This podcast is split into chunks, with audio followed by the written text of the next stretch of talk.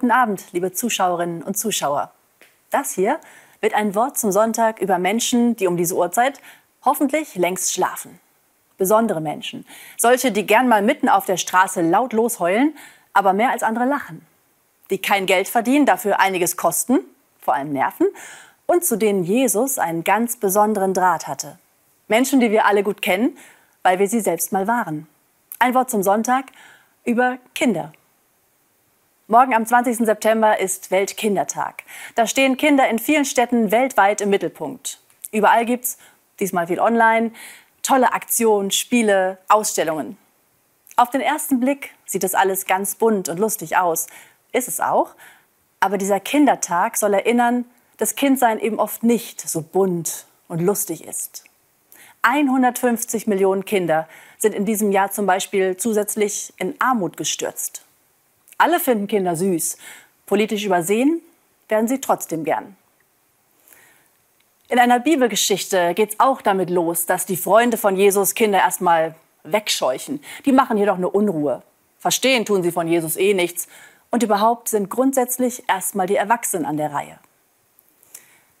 Wenn ich auf die letzten Monate zurückschaue, als die Kinder, meine auch, im Wesentlichen zu Hause bleiben mussten, auch da haben die Erwachsenen ziemlich gebraucht, bis ihnen klar war, dass es hier nicht nur um sie geht. Dass Kita und Schule nicht nur nötig sind, damit ich als Mutter arbeiten gehen kann, sondern weil Kinder ein Recht darauf haben, ihre Freunde zu sehen, zu spielen, damit sie lernen können. Und zwar alle, nicht nur die mit zufällig reichen und schlauen Eltern. Einer neuen Studie nach sind für fast drei Viertel der befragten Deutschen die Kinder die Corona-Verlierer. Allein schon bis jetzt. Ich bin mir nämlich noch nicht sicher, wie meine Jungs das alles wegstecken. Dass es weltweit noch viel schlimmer für Kinder aussieht, zeigen uns die furchtbaren Bilder aus dem Flüchtlingslager in Moria. Was, wenn meine Jungs oder ich eins dieser Kinder gewesen wären, nachts zwischen Ratten auf der Straße, womöglich ohne Mama und Papa? Dass da nicht sofort alle Erwachsenen in Europa zupacken und diese Kinder und die Familien da endlich rausholen. Ich verstehe das nicht.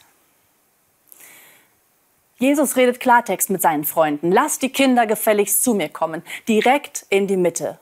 Schaut hin, ihnen gehört schon das Reich Gottes. Heißt also umgekehrt, Gottes Reich gewinnt nur dort Raum, wo auch Kinder gut leben können. Mit ihrer Verletzlichkeit, ihrer Fantasie, ihren Fragen. Das gilt ähnlich auch für die Welt. Wie wir Kinder behandeln, spricht Bände über unsere Gesellschaften und unsere Zukunft.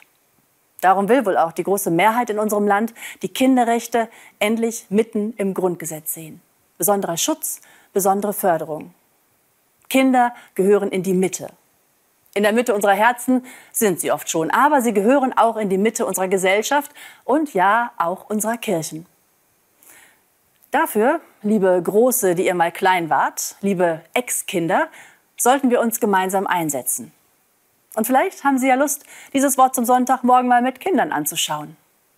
Bis dahin wünsche ich Ihnen allen eine gesegnete Nacht.